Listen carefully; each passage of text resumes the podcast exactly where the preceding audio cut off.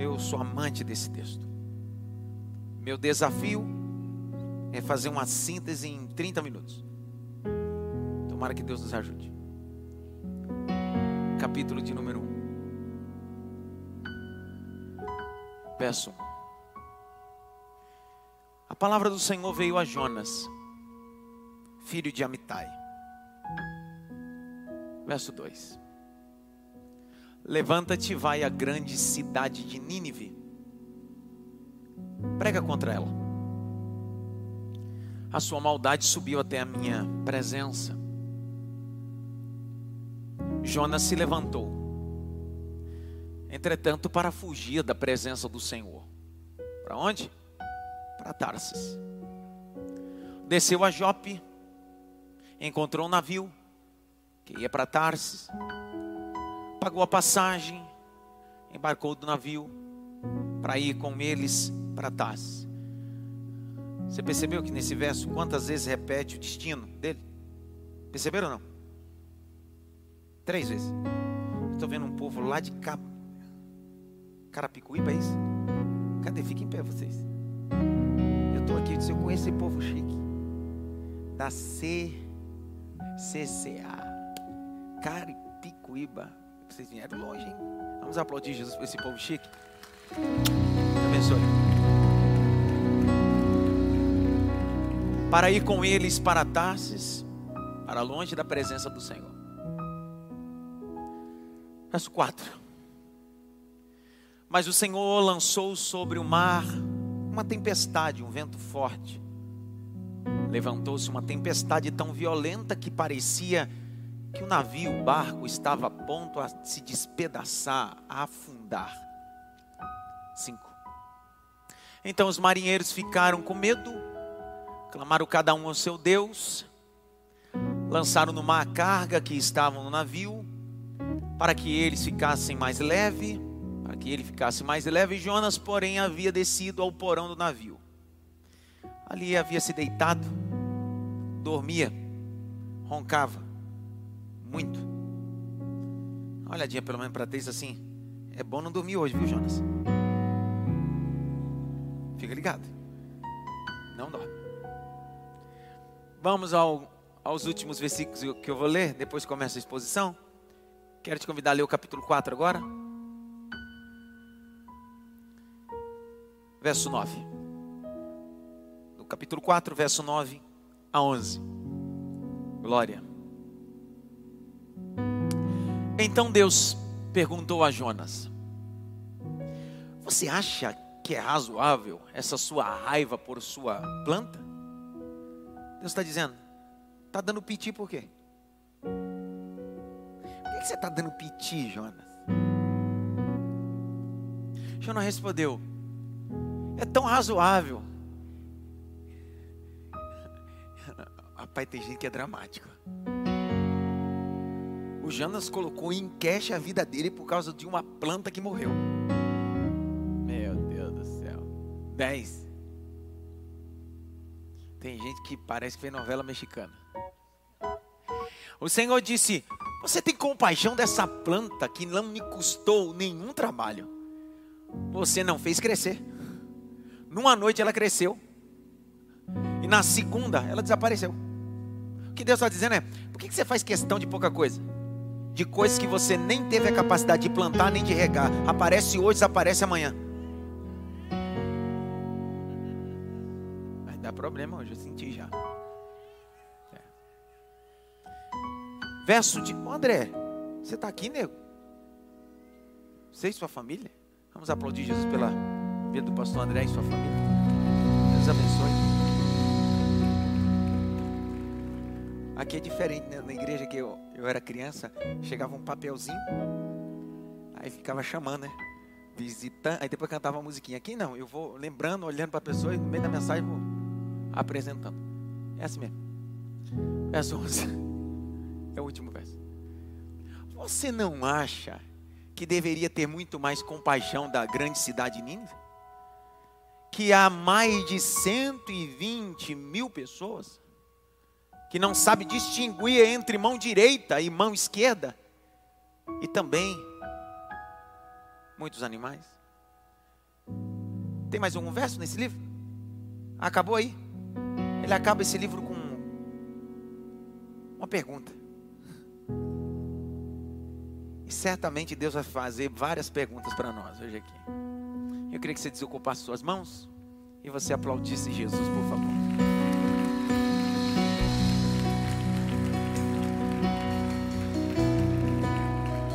Isla, fique em pé.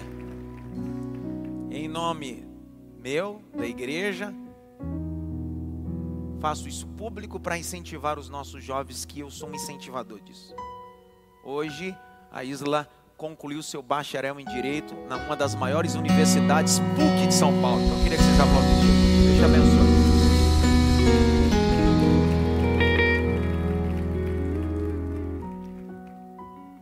Profeta Jonas é o profeta que está dentro da perspectiva missionária. A missiologia vai dizer que Jonas é o primeiro missionário da perspectiva transcultural. Existe o missionário urbano, o missionário nacional, mas existe o missionário transcultural. A mensagem que Deus vai dar a esse profeta não é uma mensagem para a rua da casa dele. A mensagem que Deus vai dar a este profeta não é para Galileia, não é para Palestina. Ele precisa cruzar o Mediterrâneo. Ele precisa enfrentar as ondas e o mar e chegar em um ambiente não monoteísta, mas politeísta. E eu penso que o maior desafio desse profeta é falar para os ninivitas. Esse livro carrega quatro capítulos e 48 versículos. Se nós pudéssemos dar um subtema, seria essa: uma pomba fora da rota de Deus. O que esse livro sempre vai tratar é um profeta que decidiu ficar fora da rota de Deus. Por que ele decide ficar fora da rota de Deus? Alguns detalhes importantes e eu queria te convidar a pegar a caneta para que a gente possa fazer um pano de fundo e depois a gente começa a fazer a nossa aplicação bíblica. O capítulo 1, verso 1 começa o texto dizendo: E veio a palavra do Senhor. Veio a palavra do Senhor. O detalhe que esse livro quer dizer é: o que vale mais na vida não é a sua palavra, é a palavra do Senhor. O que é mais importante nesse livro não é o que você pensa, é a palavra do Senhor que vai mover este homem até o destino proposto profeticamente é a palavra do Senhor. E a palavra do Senhor veio a Ionã. A vocalização hebraica é Ionã, que significa pomba. Você sabe que dentro da cultura judaica, ao contrário da nossa cultura, que nós colocamos o nome aos nossos filhos pela vocalização, pela beleza da vocalização, ou pelo modismo. O judeu não coloca o nome na sua criança por causa da vocalização ou pela beleza ou modismo. Ele coloca por princípio espiritual e etimológico. Jonas significa pomba. E o que o Senhor está dizendo é: e veio a palavra do Senhor a uma pomba. Eu queria trabalhar isso aqui, nesses próximos dois, três minutos. A palavra do Senhor não veio a uma águia. A palavra do Senhor não veio um falcão. A palavra do Senhor veio a uma pomba. Uma ave simples, inofensiva, que na perspectiva triunfalista desde a década de 90 que temos recebido influência norte-americana, não só no mundo corporativo, mas também na igreja, foi inculcada na nossa cabeça que nós nascemos para ser águia. Porque águia sua estrutura é cilíndrica.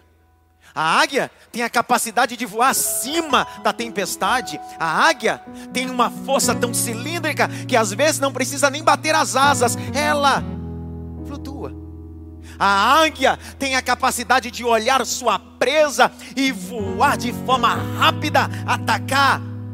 A águia é imponente, vitoriosa. Foi isso que foi inculcado na nossa cabeça. Você nasceu para ser águia. Você nasceu para vencer.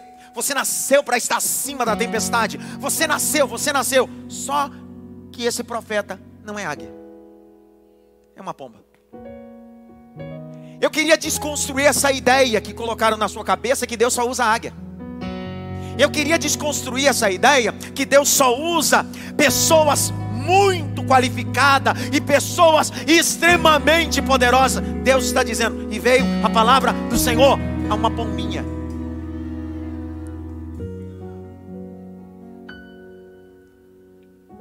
A pomba é símbolo do Espírito Santo. É tão símbolo do Espírito que o texto diz que quando Jesus é batizado no Jordão após sair das águas, dentro das três manifestações que acontecem, uma delas é e o Espírito Santo desceu. Como figura de linguagem, como forma corpórea de uma pomba e pousou sobre ele. Ele é símbolo do Espírito que vai carregar uma mensagem a um ambiente hostil. Preste atenção. Depois de 371 dias, uma semana que antecedia, Noé começou os processos para ver se as águas haviam minguado pós-dilúvio. Quando ele solta o corvo, que é um animal, ou uma ave, perdão, que vive de corpos em estado de putrefação, ela foi e não voltou, porque corvo vive do resto, e o lugar dela não é na arca. Só que Noé, ao invés de pegar uma águia, ao invés de pegar um falcão, ele pegou uma pombinha ele solta a pomba, e quando ele solta a pomba, ela vai e volta, porque ela não encontra lugar para pousar, porque pousa, ela não pousa em ambiente sujo, em ambiente de imundícia. Como não? Vai e fica. Então vou abrir um parênteses. Não se preocupe quem foi e não voltou, o lugar dele é lá mesmo.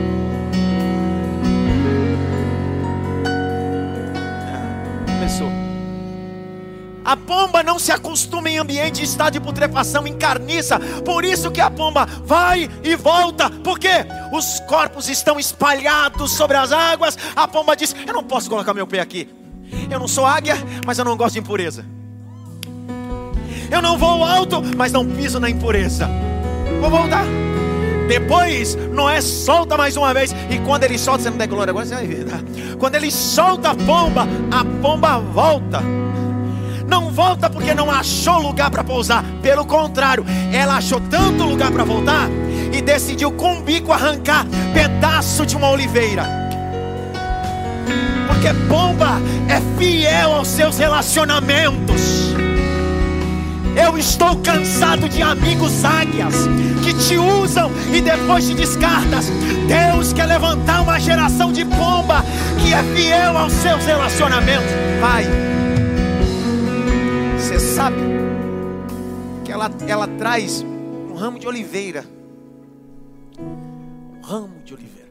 A palavra oliveira no latim significa esperança. Você sabe que a coroa que o imperador romano usava era feita de oliveira.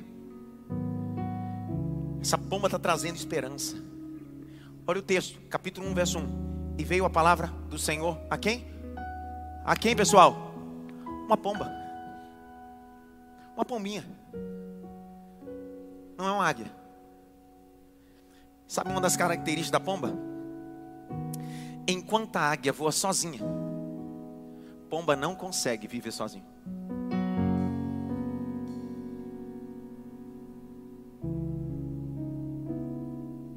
Me escute, por favor. Na primeira e segunda guerra, para levar mensagem de esperança, não foi usado águia, não foram pombas. As pombas carregavam mensagem para ambientes que precisavam de esperança. O que Deus está dizendo para essa pomba é: no ambiente de guerras morais, você vai levar uma mensagem de esperança até mim.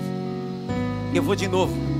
Eu quero destruir, mas depois que você pregar, eles vão se arrepender, porque a mensagem que você carrega é uma mensagem de esperança. Não quero ser águia.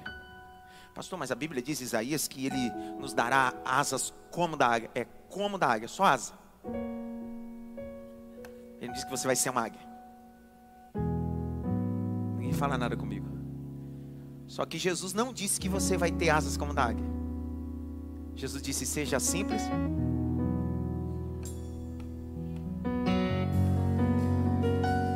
Jesus não disse que você tem que ser forte igual a águia.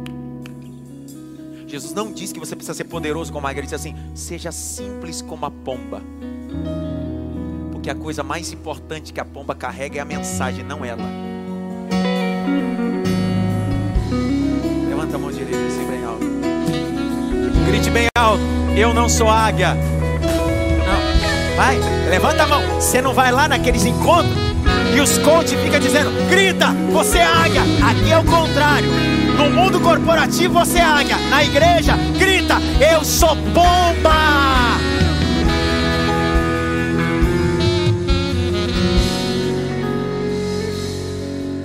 Por que eu sou pomba? Porque Deus dá mensagem para ele.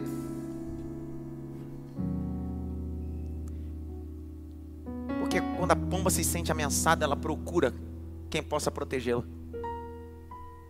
Eu preciso ser essa pomba que carrega essa mensagem. Abre o texto comigo de Salmo 55, verso 4 a 7.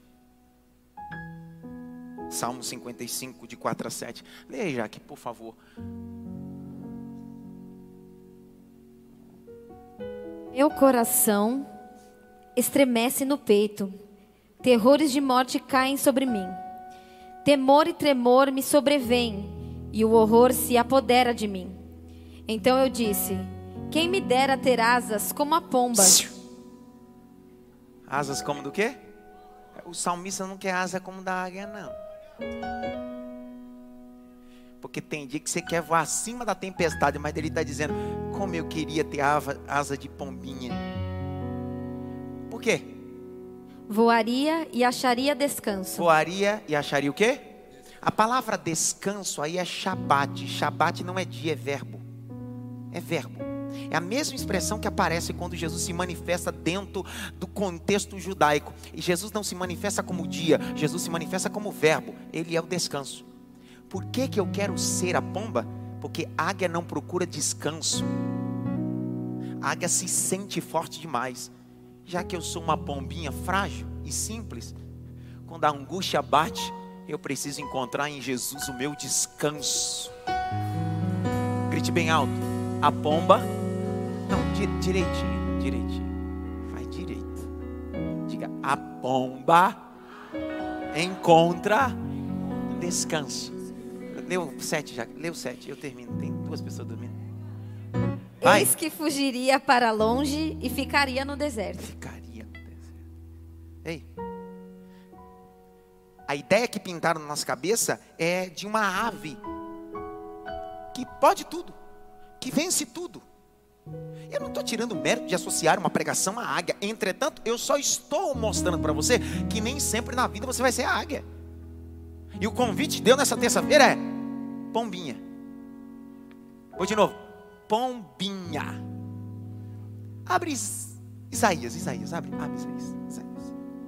59, 11. Vai lá, Isaías 59, 11. Abre, abre, vai. vai. O Lincoln não está aí, né? Ele gosta desse livro de Jonas, né? Lembra, Mafia, meus, que ele gosta desse livro? Não, né? Um negócio interno aí. Lê. Todos nós bramamos como ursos e gememos como pombas. A, pombinha faz o quê? Geme. A palavra hebraica para gemer é sentir dor. E quando você sente dor, você depende. Sabe o profeta Isaías está dizendo? A águia não consegue gemer. A águia não consegue ver sua fragilidade. Mas se eu sou uma pomba, eu consigo perceber que sou dependente dele. Por isso que o texto diz que o Espírito do Senhor intercede por nós com gemidos inexprimíveis. Eu gosto da expressão de John Stott. John Stott quer dizer um princípio básico interpretativo assim: quando o homem chora, ele geme. Mas ele precisa de um intérprete que é o Espírito Santo que possa levar sua petição diante de Deus. Seu choro, seus lamentos, suas lamúrias. Está dizendo, a pomba recebeu uma mensagem. Grite bem alto, eu quero ser. Mais alto, eu quero ser. Mais alto, eu quero ser. Uma pomba. Pastor, mas se eu quiser essa noite ser uma águia, a águia não A águia não ouve ninguém. Águia independente, tem um speed independência. Eu sou águia. Eu nasci para voar. Por isso que no livro mais poético, que é o símbolo do chamado do noivo para a noiva, o noivo não chama a sua amada de águia.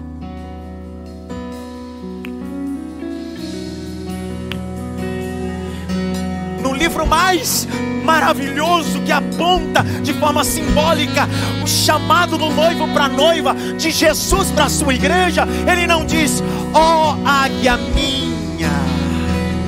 Ele não chama de águia, porque a águia é solitária, não se submete a ninguém. Ele diz: ela não é águia, ela é pomba minha.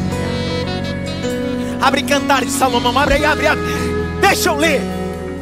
Cantares capítulo 2, verso 10. Deus entregou uma mensagem a uma pomba chamada Jonas. E Deus está dizendo: quanto mais simples você for, mais mensagem do céu vou te entregar. O meu amado fala e me diz: levanta-te, minha querida minha linda, venha comigo. Olha o 11, porque eis que passou o inverno, a chuva cessou e se foi me dar retorno. Apareceram as flores na terra, o tempo de cantar já chegou. Já ouve a, o barulho das rolinhas, das pombinhas na nossa terra. Olha o 13: a figueira começou a dar os seus figos, as vinhas já exalam a sua aroma. Levanta-te, minha querida, minha linda, venha comigo. Minha pombinha amada, minha pombinha o amado não está chamando de minha águia, ele está dizendo: Vem, minha pombinha, vem se esconder nas fendas, minha pombinha, vem encontrar em mim guarida, minha pombinha, vem encontrar em mim descanso, vem, pombinha, pombinha.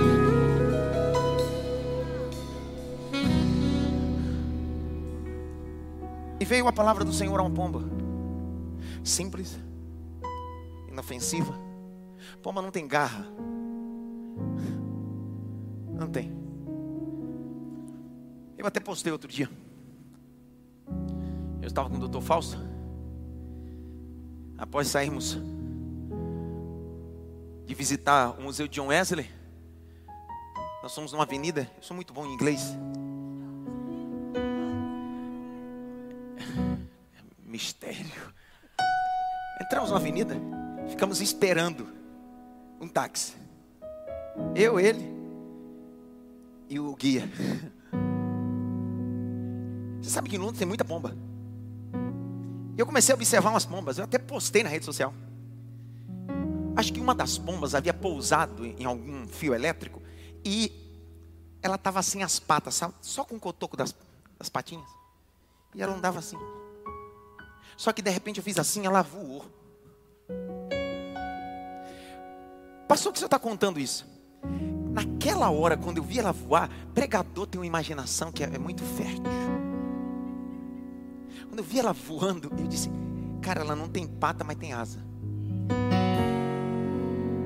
Tem gente que não conhece a história das patas, mas tem que respeitar as asas que voam. Vou de novo. Tem gente que olha para você essa noite simples, mas mutilada em alguns setores, mas olha para você e continua vendo, continua voando. Continua voando. Mesmo mutilado em algumas áreas da sua vida, mesmo perdendo algumas coisas, as pessoas têm que olhar para você e dizer assim: como é que não para? Continua voando. Você não é águia, mas é pomba que voa. Vou de novo. Você não é águia, mas é pomba que voa. Oh veio a palavra do Senhor a uma pomba, filho de Amitai. O nome Amitai significa verdade. Significa o quê? Então veio a palavra do Senhor a uma pomba, filho da verdade. Essa pomba, que é Jonas, estava acostumado na casa a viver na verdade. E Deus decide entregar para ele a mensagem da verdade. Porque Deus sabe que ele não vai adulterar a verdade. Na casa de Jonas não tem mentira. Na casa de Jonas não tem aquele negócio de o filho ir atender o telefone e o pai falar: Diz que eu não estou, estou dormindo. Não tem isso. Na casa de Jonas não tem mentirinha. Não tem. Na casa de Jonas, por mais dura que seja a verdade, é verdade. Jonas está criado dentro de um ambiente de verdade. Então, a verdade veio falar com ele. E Deus lhe entrega uma mensagem que carrega a verdade. É aqui onde Deus precisa abrir o nosso coração.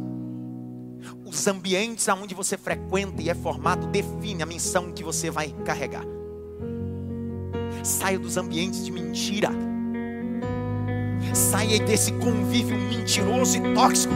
Saia de ambientes que enganam e você sabe que está sendo enganado. Ei, você precisa sair da casa de mentira e ser formado na casa de Amitai, na casa da verdade.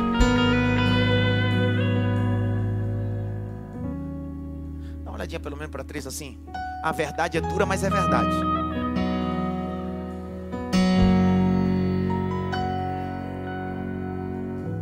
É duro ou não? Mas é verdade. Parece que a gente tem medo de falar a verdade. A verdade dói, mas cura. E veio a palavra do Senhor a quem? A uma pomba. Filho de quem? Da verdade. Grite bem alto. Amitai. É verdade. Abre comigo 2 Reis. Abre comigo. Vamos lá. 2 Reis. Capítulo 14, verso 25.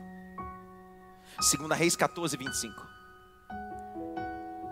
Lê para mim, Jaque.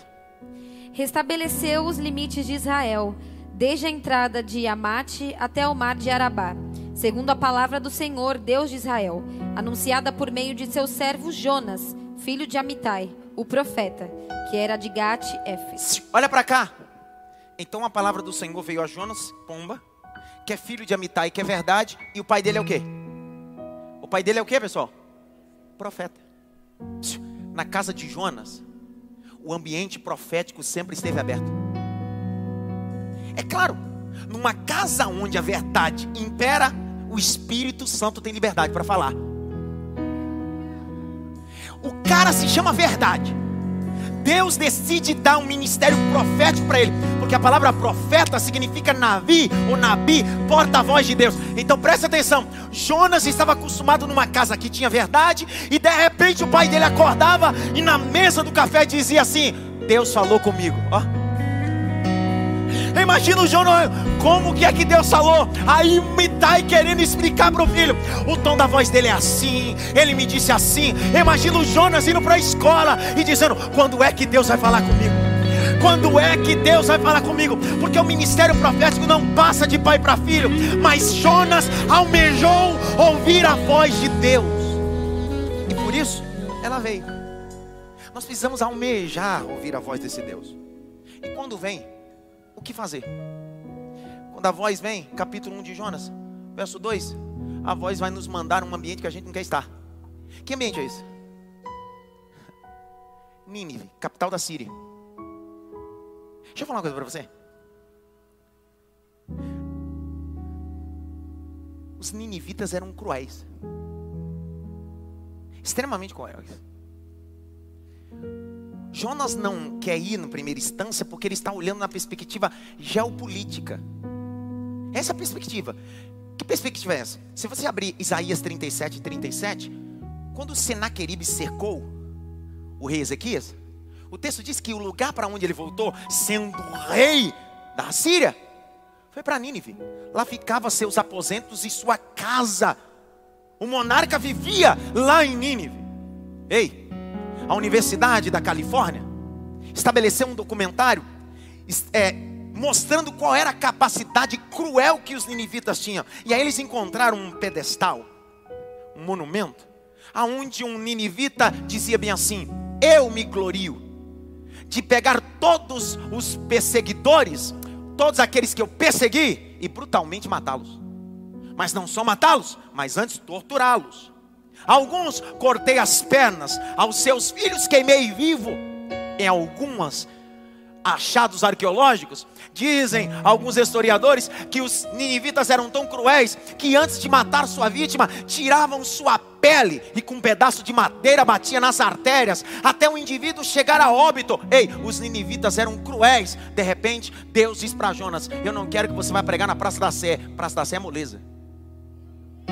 Eu não quero que você venha pregar no púlpito da Imaf, é moleza. Eu quero que você vá pregar no Azerbaijão.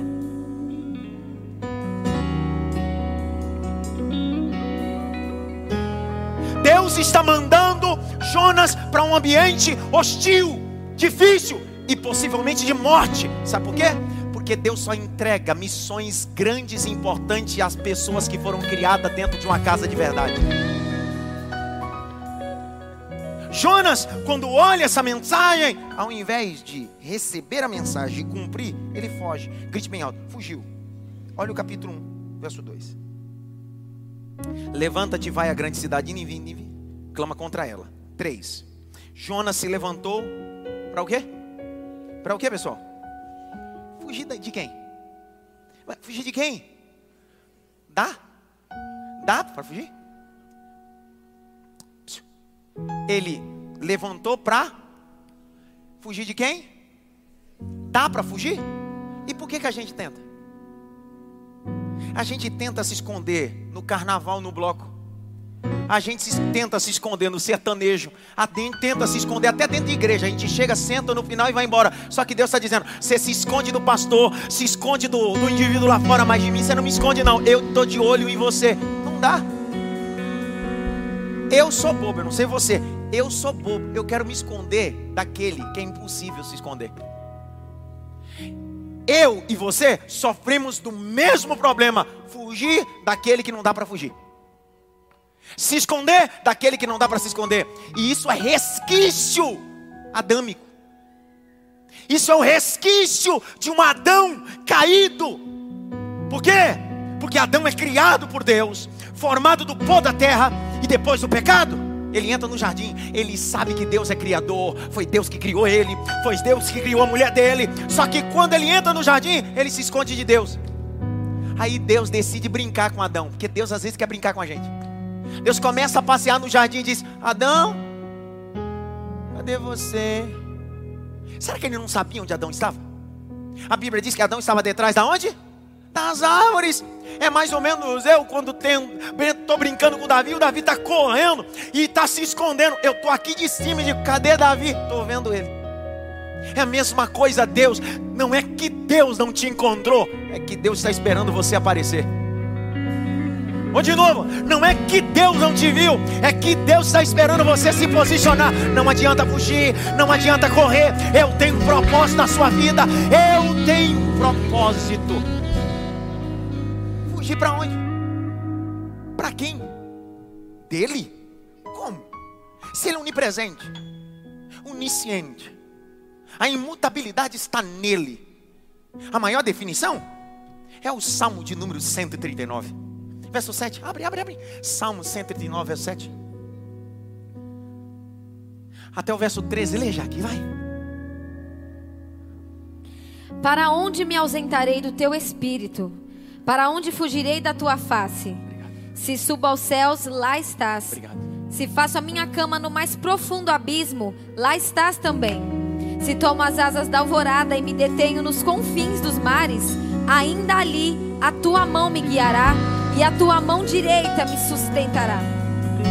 Se eu digo às trevas, com certeza me encobrirão, e a luz ao redor de mim se fará noite, até as próprias trevas não te serão escuras, e a noite é tão clara como o dia. Para ti, as trevas e a luz são a mesma coisa, pois tu formaste meu interior. Tu me teceste no ventre de minha mãe. Graças te dou visto que de modo assombrosamente maravilhoso me formaste. As tuas obras são admiráveis. Presta atenção, alma... olha o que Jonas está fazendo, tentando fugir de um Deus que não dá para fugir dele. Sabe quantas vezes você tentou fugir de Deus e ir para ambientes que disseram: o diabo está lá, mas quando você chegou, Deus estava lá.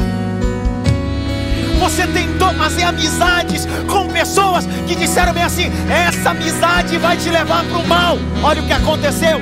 Até te levou para o ambiente de trevas, mas quando você chegou nas trevas, o Senhor foi a sua luz. Como se esconder Você sabe que é uma discussão aqui. Discussão importante.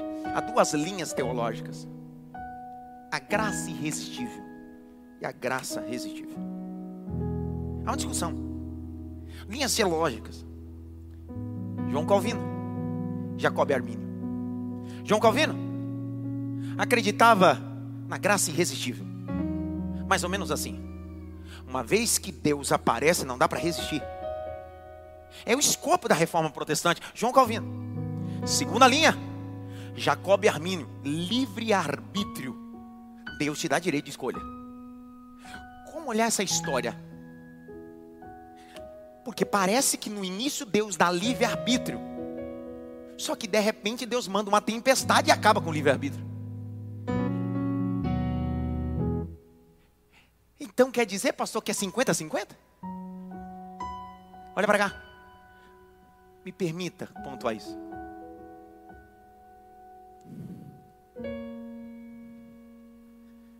Vem cá, o senhor. Dá um microfone aqui. Rapidinho. Encoste aqui. De frente para eles. Dá um microfone para esse homem de Deus. Olhe para eles. Me diga o nome do senhor. Getúlio. Irmão Getúlio, quantos filhos o senhor tem?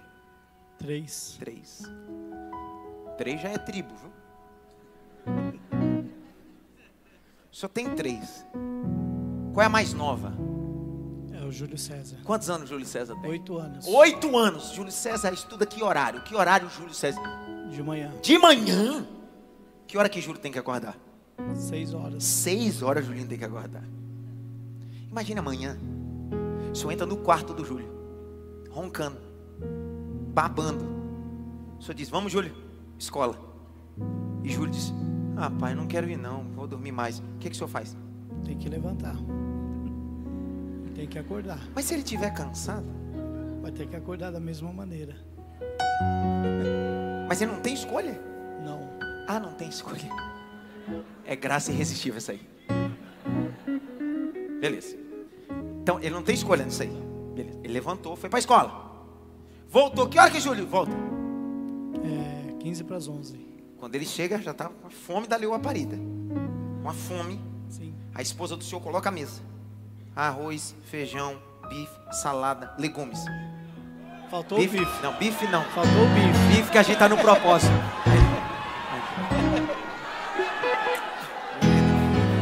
Bife não, cara. Falou de bife. Tá a igreja toda no nono dia de propósito, cara. Na- é, ó, arroz, feijão e ovo. Um queijinho. Luta do Calvário. Aos que estão nos visitando aqui, só para colocar assim, nós estamos no propósito Daniel. Só. Pode quebrar não, viu miserável? Aí o senhor imagina, Julinho, você colocou arroz, feijão, tem um ovinho aí, comeu, tem um queijo, põe legume e verdura. Aí ele disse pro senhor assim, pai, eu não quero. O que, que o senhor faz? É, A esposa, no caso, já coloca direto no prato. Mas se ele não quiser, escolha. Não tem escolha, vai ser colocado. essa é uma casa calvinista. É graça irresistível. Lá o pau canta, varão. Não tem jeito não, querido. Vai comer o que tem.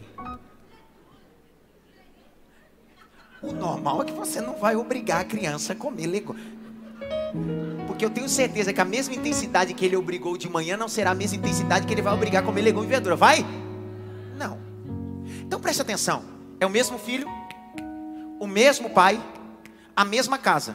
Mas de manhã, o filho não teve escolha.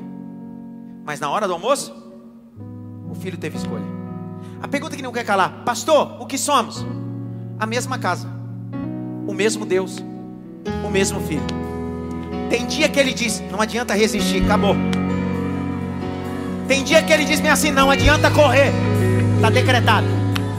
Mas tem dia que ele diz bem assim, eu vou te dar escolhas. Eu quero para você isso, mas você vai escolher. É a mesma casa. Obrigado. Grite bem alto. Jonas, escolheu sim ou não? Sim ou não? Ele desceu a Jope, entrou no barco, pagou. Grite ainda, pagou. Porque tem gente que paga para ser rebelde. É luta. Paga para ver, quero ver. O pai e a mãe dizem assim: não casa com essa miséria, isso é um laço do passarinheiro, a treva. Eu vou pagar para ver. Vai! Vai! Paga. Aí depois fica querendo ir no meu gabinete, que você é rico, não calculo você.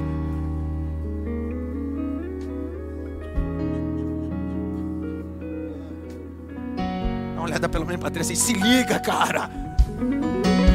Se tua mãe diz que é laço, teu pai diz que é laço, todo mundo diz que é laço, tu tá achando que é benção. Paga para ver? Paga para ver, Jonas.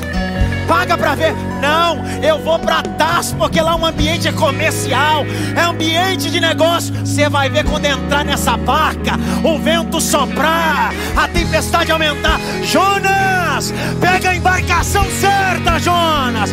Pega a embarcação certa. Ele entra. Sim, Jonas é atribulado. Ele entra na embarcação, paga a passagem e vai para o porão do navio. Quando ele, ele, vai atrapalhar a vida dos outros. O, o Jonas é, é atrapalhador de vida. Porque, olha o verso 1, verso 1. E veio a palavra do Senhor a quem? Filho de quem? Vai até a grande cidade do quê? E profetiza contra ela. Para onde ele está indo? A missão é para lá?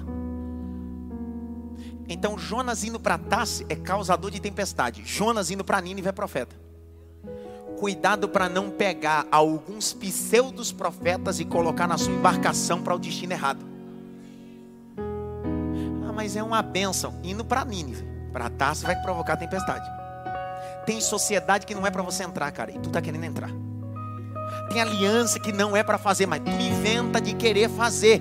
E aí você acha, estamos todo mundo no mesmo destino. Teu destino não é para lá, teu destino é para cá. Deus manda um vento, grite bem alto, Deus mandou um vento.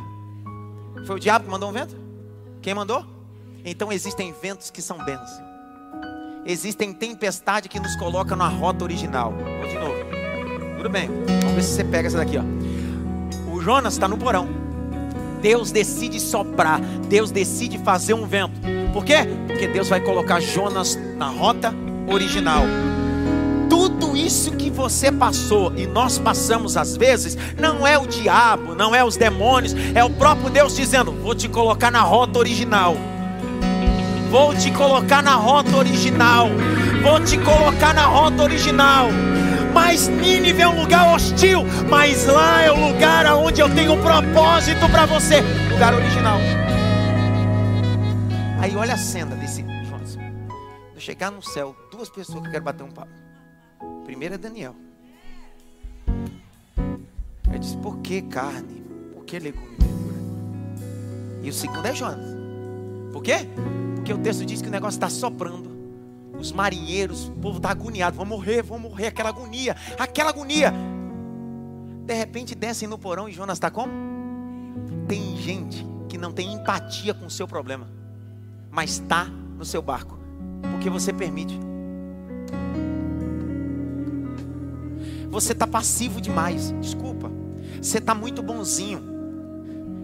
Só que eu preciso ser igual o capitão que desce assim: acorda, miserável, acorda. Quem é teu Deus? Ele disse: hã? Hã? O que é que está acontecendo? O capitão disse: tempestade, cara. Clama ao teu Deus. Ele metendo a boca nos o braço nos olhos, os olhos tudo vermelho, diz assim: Que é isso? O problema sou eu, cara.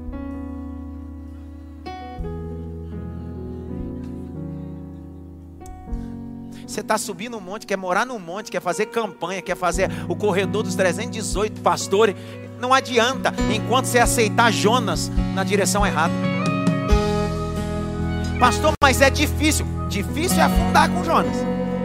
Deus está dizendo: ainda dá tempo de acordar essa situação. Ainda dá tempo de colocar para fora essa situação. Porque se você colocar para fora hoje, o barco não afunda. Aí Jonas diz assim: o problema sou eu. Olha o capítulo 1 se eu não vou pegar Jonas quando eu chegar lá. Capítulo 1. Jaque, lê o verso 13. Em vez disso, os homens remavam, esforçando-se por alcançar a terra, mas não podiam. Perdão, Jaque, a partir do verso 10, perdão, vai, verso 10. Então os homens ficaram com muito medo e lhe perguntaram: O que é isso que você fez? Pois aqueles homens sabiam que Jonas estava fugindo da presença do Senhor. Os caras sabem que Jonas está fugindo e Jonas. Se os caras sabem, imagine Deus. Continua a leitura. Porque ele lhes havia contado. Então lhe perguntaram: O que devemos fazer com você para que o mar se acalme? Presta atenção. Se você sabe que você é o problema, o que, que você vai dizer para os caras? Vou resolver isso. Eu vou pular. Sim ou não? Para. Vamos de novo. Se é você, tu sabe que a tua decisão afetou um bando de gente inocente. E você sabe que você é o foco do problema. Se é eu e você, o que a gente faz? Joga na água, né? Sim ou não? Não. A gente é igual Jonas. Continua a leitura. Disseram isto porque o mar ia se tornando cada vez mais tempestuoso.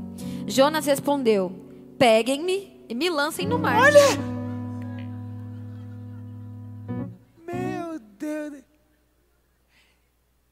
Ele, ao invés de dizer assim, eu vou resolver essa situação, vou para um ponto final nessa circunstância, ele disse assim: quer resolver? Não deixaram entrar, agora tem que me tirar. É isso que ele está dizendo. Aí o marinheiro olha e diz: não podemos fazer isso. Tadinho de Jonas, vai morrer afogado. Não foi isso que ele fez? Não. Tu está querendo ter dó de Jonas quando Deus está esperando ele no meio da tempestade.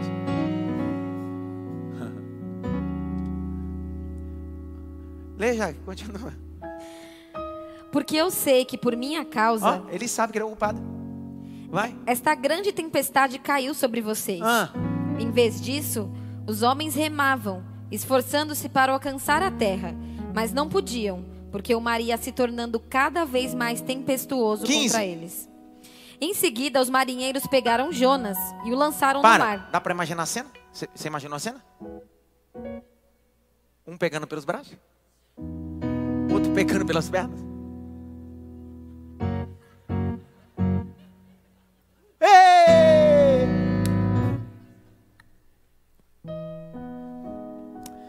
Pastor, por que, que o senhor está pregando desse jeito hoje? Simples. É que orar não vai tirar Jonas. Entregar dízimo e oferta não vai tirar Jonas. Levantar a mão para dar glória não vai tirar Jonas. Por isso que chama oração. Eu tenho que orar, mas eu tenho que agir.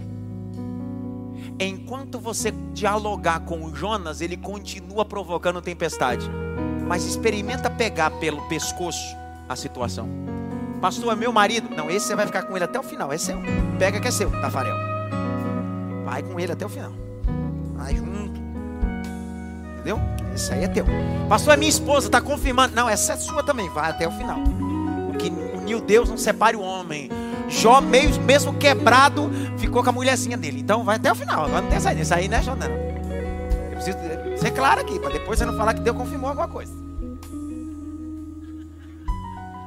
Tá esperando Deus falar isso, mas Deus não está confirmando nada. Grite bem alto, eu preciso. Mais alto, eu preciso. Lançar os Jonas do meu barco. Agora olha o texto, capítulo de número 1, e eu vou caminhando para o final. Verso de número 17, leia aqui. O Senhor ordenou que um grande peixe engolisse Jonas. E Jonas esteve três dias e três noites no ventre desse peixe. Presta atenção. Quando jogaram Jonas à tempestade, e Deus disse: Quietos, palavra grega, para peixe muito grande. Historiador judeu chamado Flávio José também tem transcrições sobre o Mediterrâneo que dois peixes grandes poderiam ser possíveis ter engolido Jonas, ainda que uns acreditem que isso aqui é uma mera fábula. Entretanto, não é. Primeiro, é a cachalote. Ela tem a possibilidade de engolir alguém. Segundo, um tubarão branco. Só que o Pastor, mas não há registro de alguém que tenha sido engolido por uma baleia ou um peixe grande e tenha sobrevivido. Engano seu. James Barclay, marinheiro britânico, que foi engolido por uma baleia, sobreviveu depois de 16 horas dentro dessa baleia. Em 1891, quando caiu de um baleeiro e foi engolido, sobreviveu mais 18 anos, morreu em 1909. Na sua lápide está escrito: um Jonas pós-moderno. Se ser engolido por um peixe, para você é fábula, para Deus é propósito. Vou de novo. Se ser engolido por peixe parece ser fábula, mas para Deus é propósito para levar Jonas ao seu estado original. Para lá. Deus manda o peixe, o peixe engole Jonas. É o primeiro submarino. Jonas não está vendo? Só que Jonas está orando. Grite bem alto, orando. Ó, do capítulo 1, do verso 1 ao verso 17, você está vendo Jonas orar? Está vendo ou não? Agora olha o capítulo 2. Verso de número 1. Lê, Jaqueline.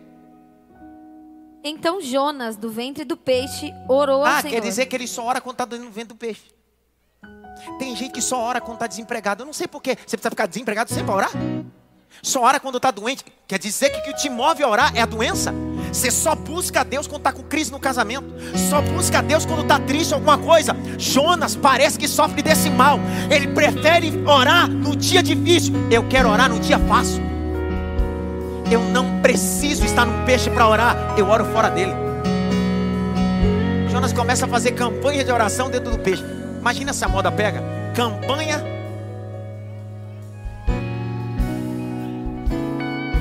Os caras escutar isso aí, vai querer fazer essa campanha. Jonas está fazendo campanha de oração dentro do peixe, dizendo: Senhor, me ouve. É engraçado. Do verso 1 ao verso 17 ele não ouve. Só que agora está orando. Agora escute bem. Capítulo 2, verso de número 10. Lê, Jaque. E o Senhor falou ao peixe. Cara, mas quem orou? Quem orou? Mas Deus falou com quem? Parece que Deus está dizendo: Eu não vou falar com você. Não, não entendeu. Porque Deus começa o livro dizendo assim: Jonas, ele não ouve. Aí ele vai parar no fundo de um peixe. Ele começa a orar. O certo é Deus responder para ele, sim ou não? Só que Deus diz assim: Eu ouço você, mas falo com peixe. Porque as coisas irracionais me ouvem mais do que as racionais. Você se acha tão pensador e tão inteligente que não tem a capacidade de me ouvir e me obedecer. Só que esse animal, que é irracional, me ouve obedece. Deus fala com o peixe e o peixe vai fazer a rota original. A rota original é para onde? Nínive. Quando ele chega em Nínive, esse peixe, olha o capítulo de número 2, verso 10. Verso 12, 10, perdão. Lê, Jaque, parte B. E este vomitou Jonas na terra. Cuspiu ou vomitou?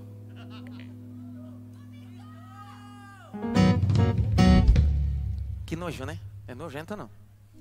Não, sério, sim ou não? Eu já fechei. É, é nojento ou não? Não seria mais bonito um eufemismo dizer bem assim? Então o peixe cuspiu Jonas. Ai, que coisa linda. Eufemismo, suavizar. Não, a Bíblia vem para arrebentar. A Bíblia diz: o Jonas na embarcação dos outros causa tempestade. O Jonas dentro do peixe causa vômito. Mas Jonas em Nínive vira profeta e salva todo mundo. Vou de novo.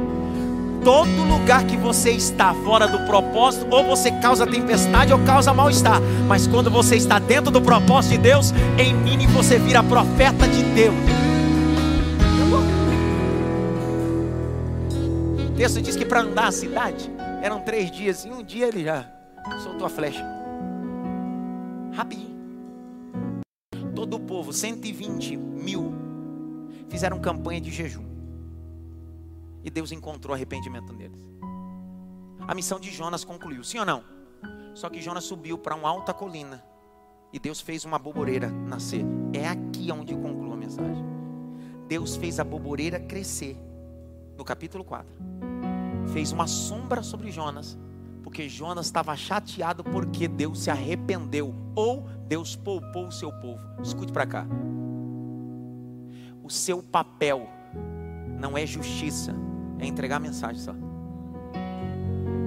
O problema de Jonas é que Jonas estava ressentido porque ele queria que Deus matasse os ninivitas. Mas Deus está dizendo: o seu papel, Jonas, é só entregar a mensagem. É eu que dou a vida, é eu que tiro a vida, é eu que domino tudo. Deus faz crescer uma boboreira e cria nele sombra. Grite bem alto, sombra. Deus enviou um verme. Grite bem alto, Deus enviou um verme. Olha lá o capítulo 4. Deus enviou quem? Deus enviou quem?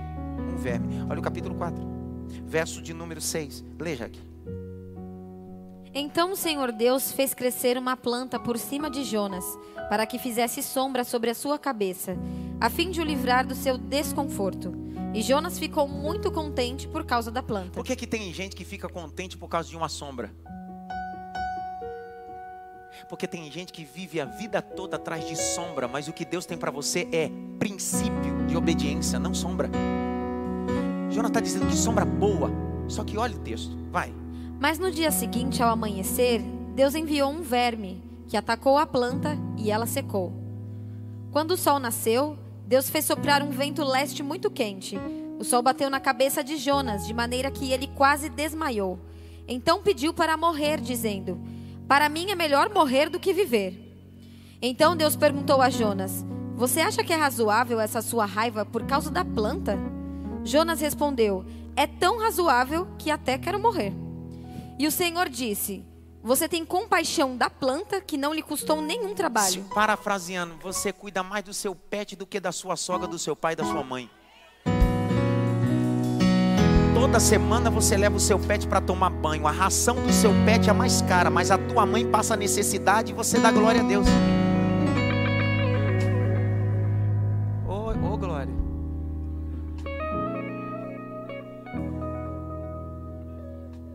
Pastor, mas eu pensei que hoje eu ia voar. Tá voando.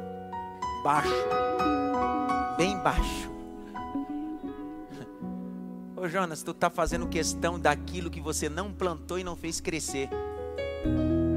Você troca os valores, Jonas. Como é que termina o livro? Uma pergunta. Deus está dizendo: Eu não posso ter misericórdia de 120 mil que decidiram se arrepender. Você sabe por que você ama mais o seu pet do que as pessoas? Porque o seu pet você manda nas pessoas, elas não se submetem a você. Você sabe por que você pega o seu pet e diz: É meu melhor amigo? Porque nele você diz: Senta, senta, rola, rola. Só que as pessoas não vão fazer isso. Por isso que é seu melhor amigo. Por quê? Porque o seu senso de vida é dominar e subjugar. Deus está dizendo: Jonas, vou te trazer para a realidade. Entre a boboreira e o povo, eu sou Deus de povo, não sou Deus de boboreira. Terminei a mensagem para encaixar com um princípio básico. Todos nós aqui somos Jonas. Todos nós aqui somos profetas. Tomamos direções equivocadas, nos posicionamos às vezes de forma deturpada, mas em tudo isso Deus continua perguntando: quem é mais importante para você? A boboreira ou o povo? Teu carro ou tua família? Tua casa ou os teus filhos? O que é mais importante para você, Jonas? Mateus, eu leio, depois de ler você vai ficando em pé, se você entender. Se você não entender, fique em pé também. Mateus capítulo 12, verso 40 e 41. Leia, Jaque. Porque assim como Jonas esteve três dias e três noites no ventre do grande peixe, assim o filho do homem estará três dias e três noites no coração da terra. Ninivitas se levantarão no juízo com esta geração e a condenarão, porque se arrependeram com a pregação de Jonas. E aqui está quem é maior do que Jonas. Aqui está quem é maior do que Jonas. Quem está falando isso? Jesus. Ele está dizendo: Eu sou maior do que aquele que perdeu a rota. Eu sou maior do que aquele que deu mais importância para uma boboreira. Eu vim morrer não por aboboreiras, eu vim morrer pela humanidade. Eu sou o Senhor da salvação. Fique em pé.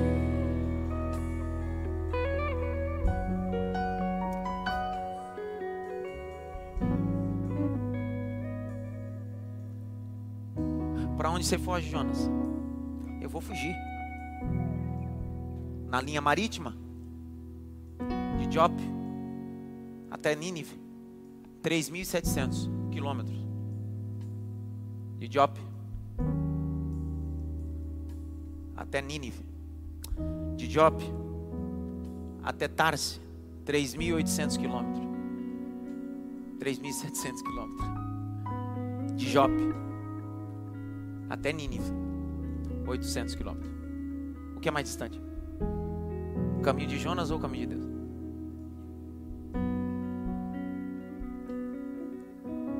O de Jonas é para Tarso, 3.800 quilômetros. O de Deus?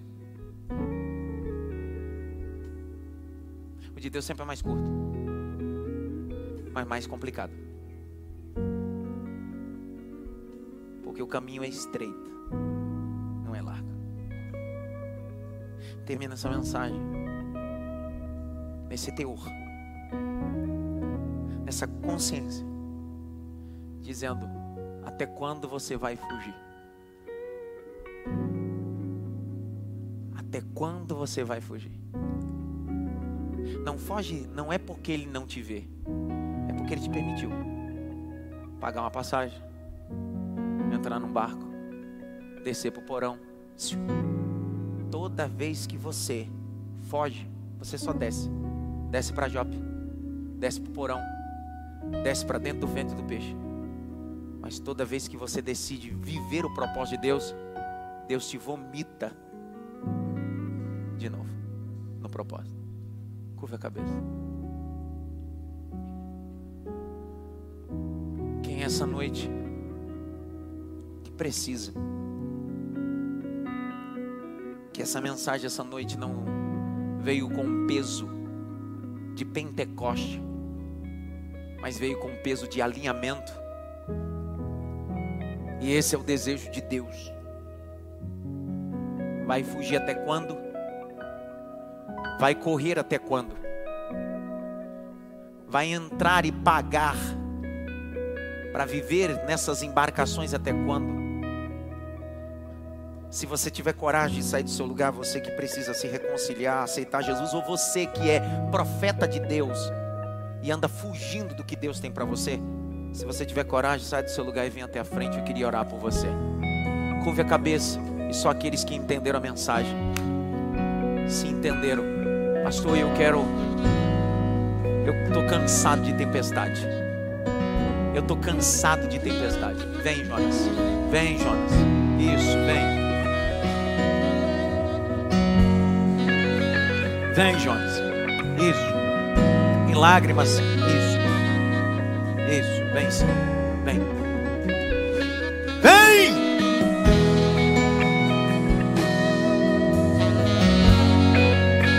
A tempestade sopra, mas recalcula a rota. A tempestade sopra, mas recalcula a rota. A tempestade sopra, Jonas, mas recalcula a rota. Jonas, a tempestade sopra, mas recalcula a rota. Vem, vem, vem, Jonas. Vem se reconciliar, Jonas. Vem, Jonas. Para de fugir, Jonas. Vem, Jonas. Urabacala macharau acanto. Uramacala soremicoma Vem, Jonas. Para de fugir.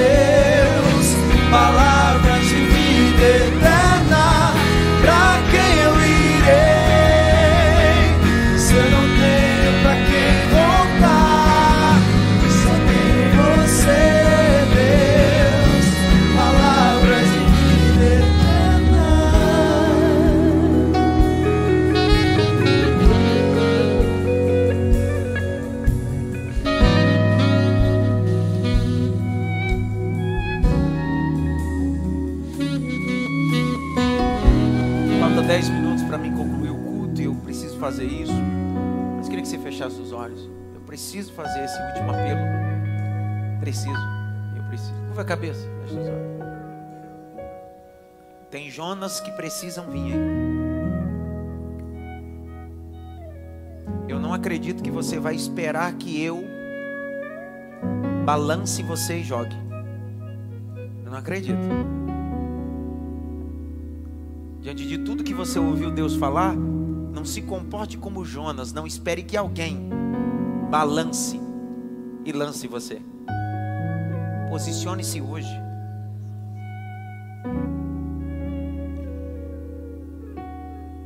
Soares Ribeiro, Sádia Soares Ribeiro, eu aceito Jesus como meu único e suficiente Salvador. Rosana, sou cristã, mas estava fugindo, estou voltando para o propósito de Deus.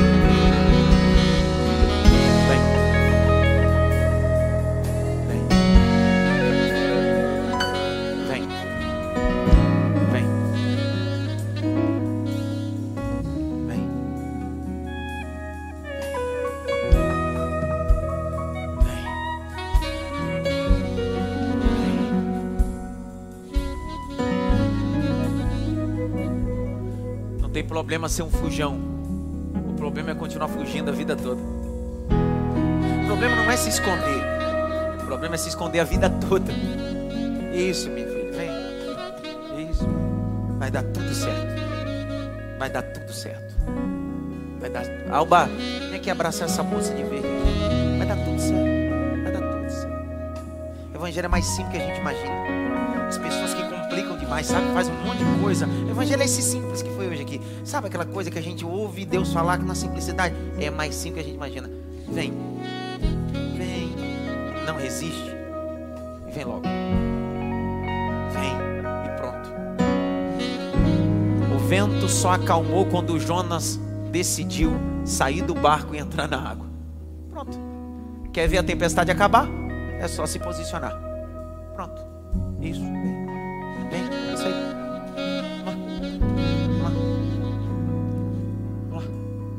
Você percebeu que eu não estou oferecendo para ninguém vitória? Percebeu que eu não estou oferecendo chave? Eu estou oferecendo para eles. Quer que a tempestade acalme que você provocou? Decida se apresentar diante de Deus. Decida se posicionar diante de Deus. Posso orar? Tem mais alguém ou não? Eu quero orar. Curva a cabeça. Pai.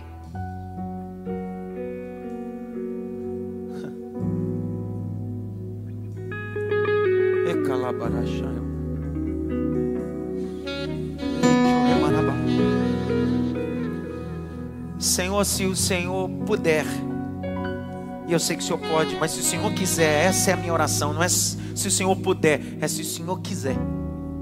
Se o Senhor quiser, batiza um Jonas com teu espírito, renova um Jonas que está aqui na frente com teu espírito. O que não falava em línguas, volte a falar em línguas que antes profetizava, volte a profetizar. O que antes tinha visões espirituais, volte a ter visões espirituais. Sinta teu coração queimar, sinta tua mão queimar, sinta tua alma queimar. Assim como no caminho de Emaús, quando os discípulos disseram: Por isso nosso coração queimava, volte a queimar, volte a queimar, volte a queimar, volte a queimar. Urabaia, volte, volte a queimar, volte a queimar, volte a queimar. Aí na nave da igreja, volte a queimar. Em casa, volte a queimar. Em nome de Jesus, volte a queimar, volte a queimar Jonas, vamos para Nínive. Jonas, vamos para Nínive. Lá é seu lugar, Jonas. Lá é seu lugar, Jonas.